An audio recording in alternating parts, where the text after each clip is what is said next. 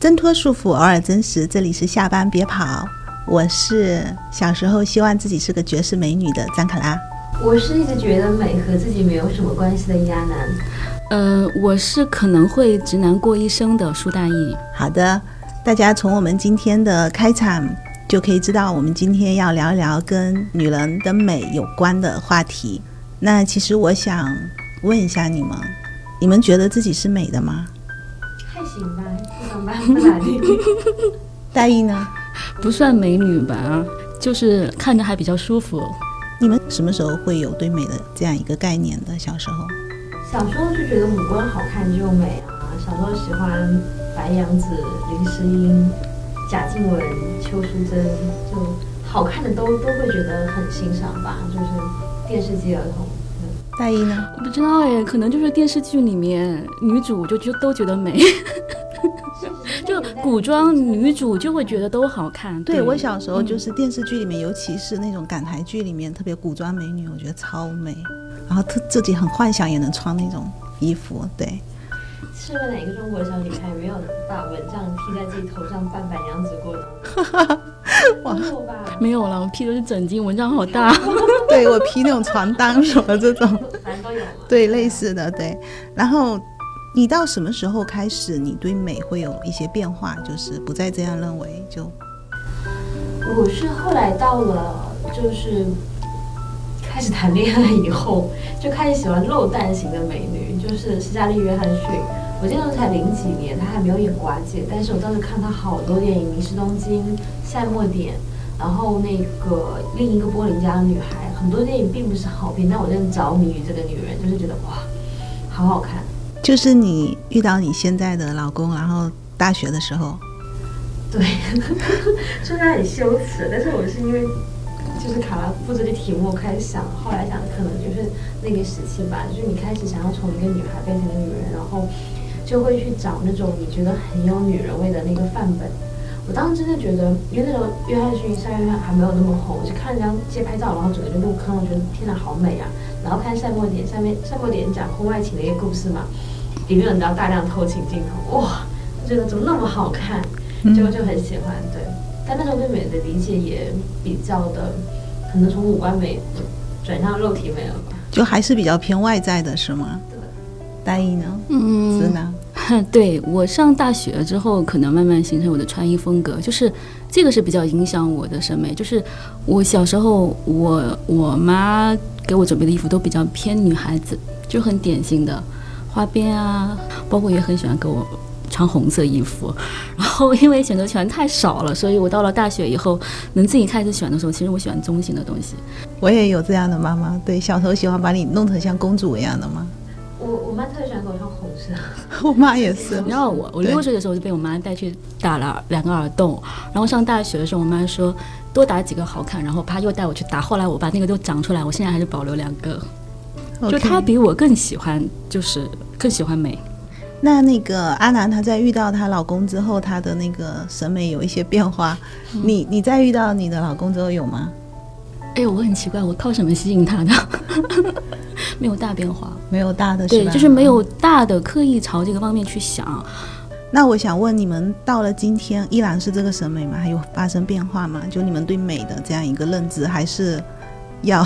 哎，你自己嘞？你要聊你自己的吗？我自己啊，其实我你们聊的时候，我就是你们啊。但是我我应该比较跟阿南比较像。我到了大学的时候，但我不是喜欢漏蛋，我那时候会喜欢王菲那种酷的那种。但是因为我自己的条件没有办法。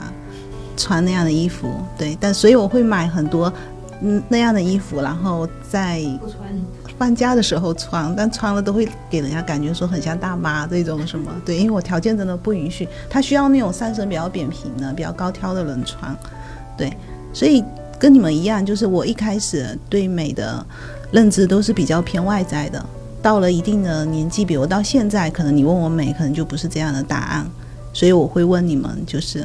你们现在还这样？现在可能进入你大学那个阶段了，就是不知道为什么我开始喜欢那种酷酷的女生，就是开始我最近是前阵子不是录节目有说沉迷于这一刻嘛，沉迷于张雨绮，《明日之子》里面的一个女孩，然后觉得哇，就是需要展开吗？再晚一点再展开，反正就是那种我觉得他是很潇洒、很自如，然后业务能力超级强的那个类型。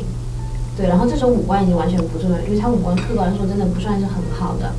但现在开始看人看一个整体，就包括他的肢体语言、业务能力、才华，然后以及他的思想格局。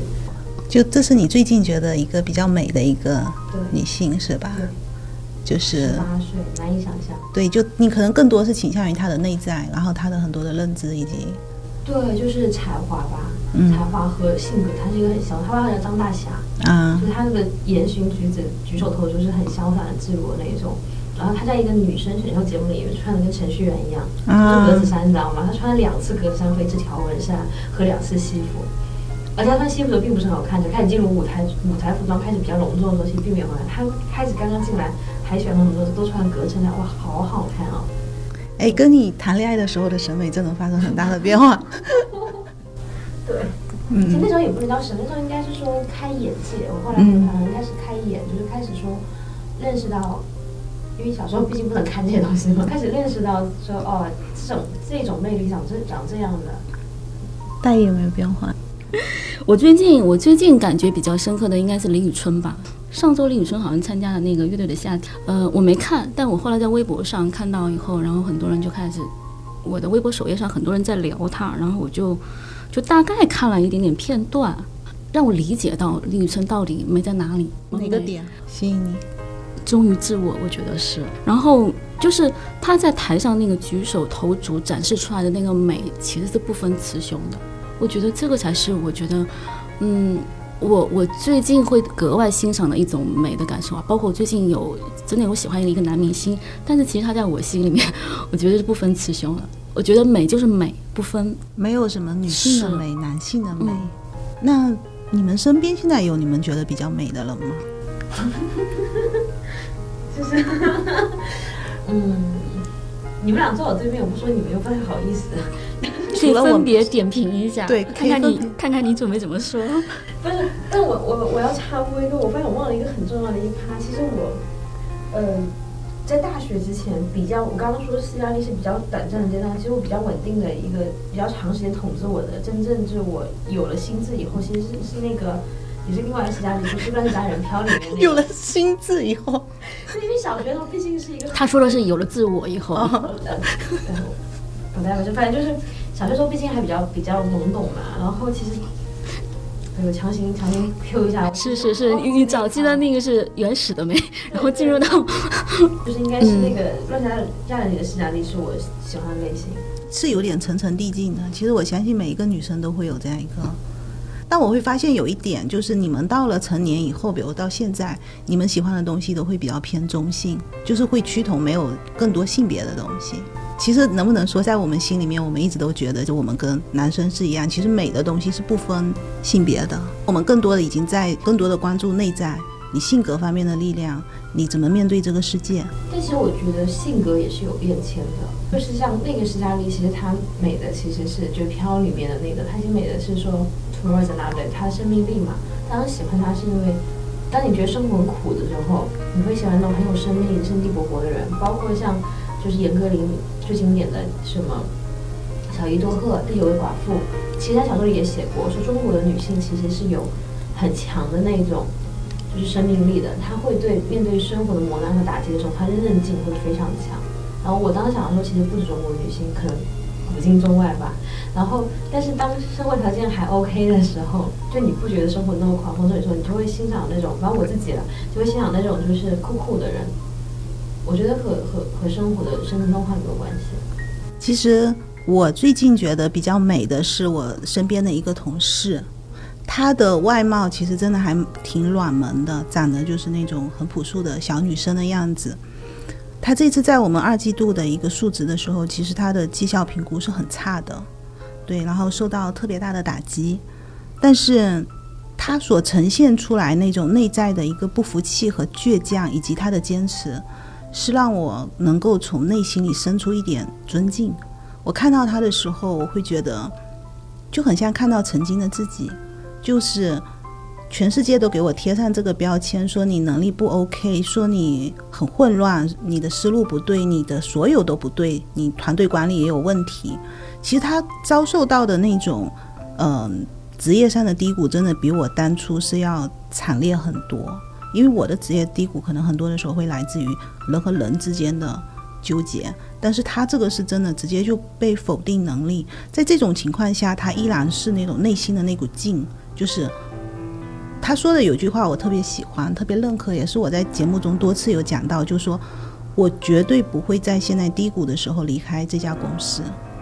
其实他手上有很多很多的 offer，但是他就觉得我一定要把这个业绩搞上去之后，我再来想这个问题。所以他满脑子就他特别纯粹，满脑子都在想着我要怎么样，而且他会积极的去行动，然后去求助别人。就任何所有哪怕他特别不喜欢一直伤害他的人说的那种意见，他都会记下来，然后他会在深夜跟我在那不停的打电话，不停的讨论这些事情。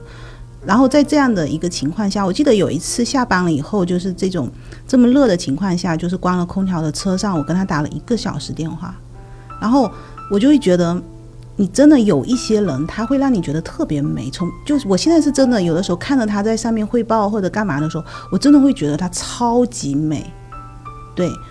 真的就特别特别的感动，所以我真的很想用这个节目，就是给他打气，就是你真的很棒，然后所有的能力都可以通过我们很多的挫折去获得，然后会变得越来越好的。OK，我们讲了一下我们现在觉得很美的一些女性，你周你们周围还有没有什么现在能感受到就我们身边的真的能给你力量，不是那种明星或者是怎么样，有没有去发现过？沉迷于沉迷于追星，我就觉得这个问题我很难回答。那有没有比如说我们自己你自己的某一个瞬间，会让你自己觉得，哎，我还是挺美的，我很 OK 那种自信有没有？我好像从小到大，从小到大都不太会拿美来定义自己，就不太会往这上面去想。或者你说好，就我觉得自己很棒。其实我觉得美应该可能也代表着美好，代表着很棒。至少我现在是，我现在应该不会那么追求外表。虽然说我平常的时候可能为了拉近跟大家的距离怎么样，我会说我我我很想要做个绝世美女，我我想要把自己 P 成范冰冰这种。但其实你自己内心是没有那么在乎。当然你也不要让我毁容的状态了。就我我我是能接受自己平凡的外表，然后很很好的花时间去打扮它。但是我更多可能会在乎自己内在的一个建设。对。那如果一下子你们很卡壳，我就问一下，就是。你周围有没有让你们觉得你绝对不能接受的一些女性的特点？你觉得她特别不好，特别丑？要从身边人找例子，好像很难找。那如果是你觉得不好的呢，也很难找。没有不好的很好找，不好的就是。那我们先聊聊不好的，来打开一下你的思路。不，这不是身边的人啊，是虚构的人，是《山体》里面那个罗辑的妻子，就叫庄严的一个女孩，就是那种黑长直。白衣裙，然后那种纯洁、天天真无辜，然后各种就是绿茶。我就看了都觉得那人特别烦。然后我看豆瓣的书评里面，大家都很烦他。然后我在想，我看小说是因为什么？是因为他是男性审美嘛？然后不对啊，我也有男性审美那部分，我至今还是很能欣赏那种前凸后翘的、很传统的，就是沙漏型的身材。那是什么？我后来想说，应该因为他是太假了。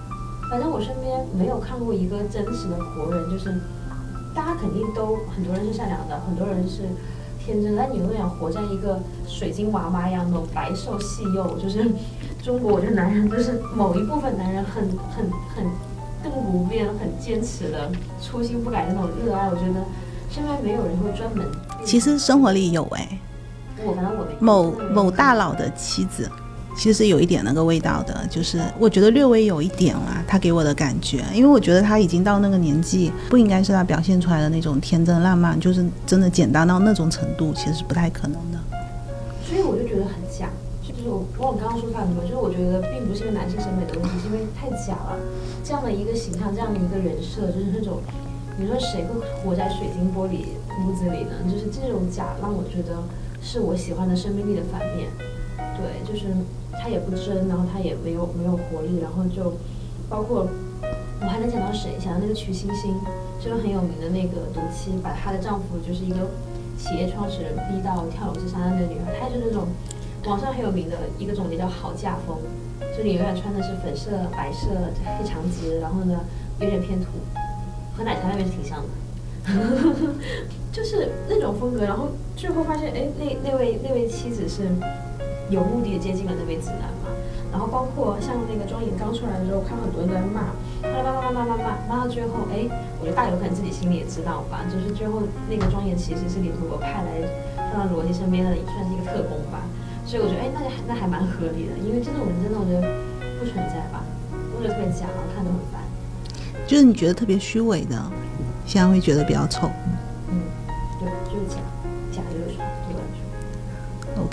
就是其实从女性的审美里去看，可能那种像水晶般透明的纯净的女生，多愁善感又忧愁又善良的不得了，动不动流下两行热泪的那种，我就呃哎，我觉得可能真的是有审美的差异。一般这样的女生很容易受到男性的垂呀、直男啊，对喜欢这种啊，是啊不知道为什么迷之爱好，直男是吧？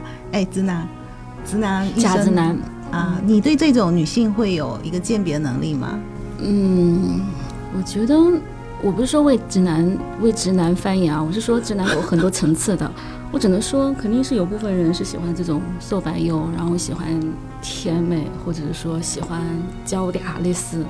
反正看网红，几乎这种路线就很多可以。接受，就口碑沉稳能接受，嗯，但是那种没有力量感的，非常纤纤弱的那种。哦，娇嗲我真的能接受，我都能接受，但我比较不能接受就是那种很虚伪，而且你被我看穿的虚伪。就是说我为什么觉得说，我觉得我为什么说我自己是直男审美，是因为或者说直男式的过一生，是因为我觉得美这件事情在我生活里面的占比不大，就是我不会觉得它是一件对女性来说特别重要的事情，因为好看与不好看，给人的感受好不好，美与不美，其实它是一个综合的一个东西，可能包含你的性格、气质、谈吐，然后你是否有一颗真心待人，或者说你是否哪怕简单，你是否礼貌待人，这都能反映出你够不够给别人带来美好的感受，那这个就是美了。就不分男女都需要有。然后我其实有一次在微博上翻到有一条微博，我觉得两个小姑娘还挺可爱，其实她们都很小，就十几岁。然后有个女生好像就大致意思说，嗯，要要要干嘛干嘛，然后这样才美。然后另外一个女生就挺酷的，就跟她说，女孩子为什么要负责美？女孩子为什么要负责可爱？我们有很多别的东西。其实我觉得这个基本上代表我的观点。对，所以你说，嗯，所以我觉得，如果是真实的人活在我身边，我觉得多多少少都能发现他他美的那一面，或者可爱的那一面，然后真实的那一面。因为人是没办法生活在真空里面的，所以你身边不太会有这样的人存在。我觉得小说里面是会有，或者说遥远遥远的看这种人肯定是有的，但见到身边来看，我感觉身边的人都还蛮可爱的，起码我觉得还是基本上大部分是美的。但是你说，嗯，有些人的特殊的特质，他会感动你，那我觉得那是美的升华，就是他他应该已已经是一种震撼人心的力量。就比方说你刚才讲的那位同事嘛，呃，我也有这种人。就比方说，我为什么会觉得李宇春是美，那是因为她坚持这么多年能自我。她十几年前不被大家理解的时候，她上台去唱歌的时候，是有人好像是往台上扔东西的，她的助理是打着伞举在那，她在那边唱完的。对，然后这么多年，其实他经历了很多事情，但是我我觉得这真的是一直在有坚持在做自我，而且他有一首歌叫《西门少年》，大家可以看一下那歌词，我觉得那首歌真的超棒，非常喜欢那首歌。就是我觉得这种坚持自我的那种力量，忠于做自己，而且是坦诚做自己。你想，他在十年前，他其实并不是主流的那种审美，所以当我后来就是那个乐队的夏天，一夜之间，然后我。就是非常充分的 get 到李宇春的这种美的时候，我一瞬间觉得哇，我的审美落后了十年，然后我瞬间觉得我赚回十年，一夜间补回来，我内心充满喜悦。就是我欣赏一种美的东西，让我非常开心。哎，真的，嗯李春，我有有这样嗯加一个，就是我觉得他同时还是一个很冷静的人。嗯，因为我觉得说人要不膨胀是一件很事情，就是你写好年纪，因为你可以看到跟他同期出来的人，并不是说才谁，就大部分人其实发展没有他那么平稳。因为你这样年纪获得那么多的肯定，你粉丝的喜爱，然后这么多的关注，其实你甚至包括到现在都是顶流。对，就包括说直接点，包括奇葩说，是是，某一些选手，你都明显的看到他膨胀的痕嗯迹。但李宇春她其实一直是一个没怎么变过。我觉得没怎么变过本身，其实背后应该有很强很的很强的心理的。是是是，她很冷静。嗯好像我记得那时候许志远有问过他，采访他说你怎么看哪一年哪一年你登上了就《时代周刊》？嗯，他说并不是李宇春登上了，是这个世界登上了。我不记得原话是不是，但是他但我明白你的意思，对是他有说过，我非常大气啊，这个说法。对，哪怕你说出来采接受采访是有一些修饰的成分，但是你能说出这样话，说明你的想法能。说明他的思想境界也不会很低，对，嗯，哎，他真的是难得的一个冷静。我记得高晓松说帮他做歌的时候嘛，有问过他一些问题，后来把他就写了那个《冬天快乐》，就比如说对他对歌词的那样一个坚持嘛，他就可以很勇敢的去。改高晓松的那个歌词，好像是把你们还是改成我们，就类似他那样的改了之后，高晓松说他觉得真的是更好了。他会坚持他跟歌迷之间的那种关系，他会觉得很平等。他那个时候应该帮他写歌，应该是他刚刚选秀结束的时候，对，非常火，而且。对，他是给高中半小时时间。是是是，对。高中写了一堆问题，然后 对，然后我那个特别深刻，对，所以我那会儿会觉得，哎，在那个情况下他都没有迷失。讲到这边的话，其实我们在谈到美的时候，其实都会有一些共性。如果说我们一定要去提炼、沉淀一下，就是我们到底会觉得怎么样的东西是好的？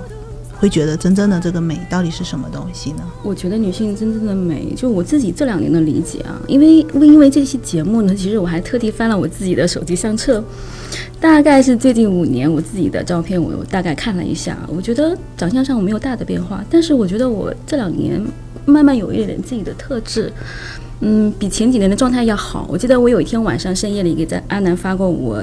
几年前在大溪地拍的一张照片，其实没没大变化，但是又觉得其实是不是一个人了那种感觉。我我觉得这个我自己其实是觉得很开心很欣慰。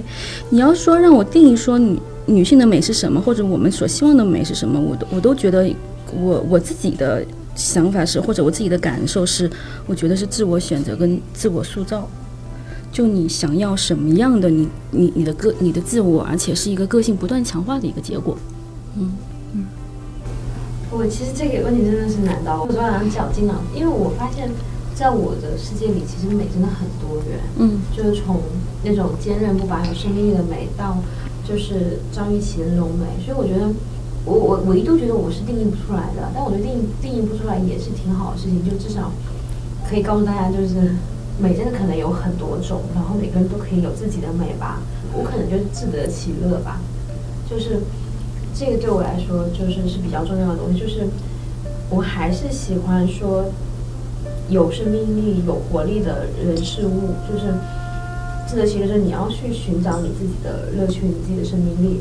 但是呢，为什么说自得？就是你要有自己的那么一个风格，然后你要有自己的自由感。硬要归纳，就是《飘》里面和《水晶时代》，我觉得他们是和别人不一样的人，他们是自由的人。就比如说。呃，施嘉丽是在大家都很苦的时候，然后依然就扯着窗帘布去做裙子的人。然后张雨绮是大家都穿的很女孩气，或者是说，嗯，穿的很王子的时候，她是一个穿着程序员衬衫蓝的人。我觉得她是有某种程度上是，我觉得她有她自己的一套东西，然后她不在乎，不那么在乎其他人怎么看看你，然后并且他是对自己真实的。因为我刚刚不是说假就是丑嘛，然后。那我上面我会觉得，就是真实是美的。然后真实不光是说对别人真实，就还包括这也和大家一样，嗯，包括对自己也要忠于自己，对，对自己也要能够真。对，所以我觉得就一秒归纳的话，就自得其乐吧。对，嗯，可能还是美是很多元的吧。嗯，对，对，我也特别同意啊，就是美真的是多元的，特别是这一两年，我周围几乎所有人，我都能看出他身上的好。我反而没有那么关注他们身上不好的东西，除非那个不好，可能我也有这个缺点。我觉得，哎，我要注意。我更多会看他，哎，什么地方特别好。我自己也特别喜欢那种内心非常有力量，而且可以让自己变得越来越好的这样一个内心的一些东西。其实我一直在想自己整个成长的过程里面，这种好的。我们想要追求的这个，它是一个能力，还是说天生的？普通的灰姑娘，我们可以通过后天的努力，我们真的可以让自己变成自己想要的那个公主的状态。就她这种女性的力量或者女性的美，它是可以被后天刻意训练的吗？主要是我不想当公主，我想当骑士。可以，就是我就说你自己向往。我给你码。OK，那个就是说，这个美呢，这种东西是能力还是价值观？很难拿这个名词来定义吧。但我我我比较认同的是，它肯定是后天可以培养的。嗯。刚刚大爷说他看他自己照片，就是整个状态会改变。就是你五官其实不会太大变化，但你整个人的舒展的程度各方面，就是整个人给人的。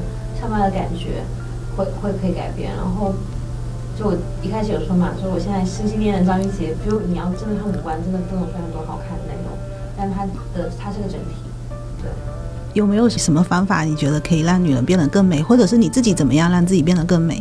我觉得要了解自己吧，又回到我很爱你，但这个是个前提。我小时候就看到，比如说再举一个例子，就小 S 是我关注了很多年一个女生嘛，就大家都知道她早年间是有很细很挑的眉毛，然后是以就是谐星出道的嘛，也不是，就他有段时间走谐星路线的，后来就是。他的颜值巅峰期在刚主持康熙之后几年的时候，身外还哎，我也有这感觉。对，他有段时间就变得超美，然后你说他五官细看是没什么改变，然后所以这段时间也不是那么走形成的，就你至少随着岁月的变迁，你知道自己的脸型的优缺点，你的眉骨，你的各各方各面，你的骨骼身材，然后然后你可以做到说认识接纳，然后扬长避短。所以他他他当时会说，女生到了三十多岁之后会比较美，就是因为你已经充分知道自己是什么风格，就在了解自己的基础上，对。直男呢？终于做自己，因为我我其实想讲我自己啊，就是我小时候，刚刚有时候就是小时候，其实我不知道什么是美，因为真的父母亲不会给你太多，就我我父母亲可能比较少，他们不大强调这些东西。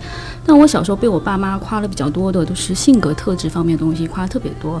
比方说，我爸他就会很得意，觉得说我性格里面带三分男儿气，他觉得。他很喜欢，然后他还会动不动就会讲一些我的故事，但其实我早就忘光了。对他，他很喜欢，他觉得我做事很有魄力，然后我就觉得会对我有影响，就是说他会会他会让你知道说有很多东西是来自于其他方面的，他不只是嗯单一某方面的。这个对我后期其实影响还是蛮大的，而且当我自己可以有自己的独立意识去。去琢磨我自己，包括去塑造我自己的时候，我觉得大体三分男儿气是我从来没有丢过的东西，而且这个是最舒服的我自己。就我我觉得就是来自于你自己本身的东西，其实真的是最美的东西。还有一句话叫做说做更好的自己，其实我我一直觉得这个话应该调一下语序，应该叫做更好的做自己，就真的就很美。对，其实我自己也一直觉得我会更喜欢现在的自己。我自从有女儿了以后。他其实特别是这两年，他会问我，就会说：“妈妈，你慢慢老了，你会不会想要回到像我这样？会不会嫉妒我怎么样？”然后我每次都会很坦然的跟他说：“屁嘞，我才不想回到你这个时候。”我说：“我敢肯定，你过几年，我说那是那你会经历你人生一生中可能你感觉是你颜值的巅峰，但实际上你一想一点都不想回回到了过去。其实可能在我们十几二十岁的时候，我们可能皮肤特别好，身材也特别好。”但是那个时候，其实你的内心是比较荒芜的，至少我是这样，因为我小时候比较寂寞，在家里，然后没有人陪伴，于是我看了很多那个年纪根本消化不了的一些书，比如像尼采的什么，然后所以我的整个青春期就属于那种非常迷茫和对世界非常绝望那种状态。反而是现在你活开了，而且我非常了解我自己，而且每一次经经历人生的低谷和困难之后，我会发现我会更了解自己。经历了之后，我会更增加一份对于自己好和美的那样一个自信。当然，我希望我的身体能够更好一点，能够让我有很有心力的去感受这个世界的时候，我也很有体力。对我们今天从女性的外在的美那种很肤浅，我们小时候喜欢白娘子，然后慢慢的到我们可能成为一个女生，我们会有了性别上的差异，我们会希望自己有别于男生的凹凸的有致的这种曲线，然后一直到我们内在，然后包括我们可以开始欣赏。周围的人欣赏自己女生的这样一个蜕变的过程，我不知道我们在聊的这些，它是不是足够的完整，是不是有涵盖所有一切美相关的东西？但是我觉得这就是我们现在对于美和好的这样一个思考。OK。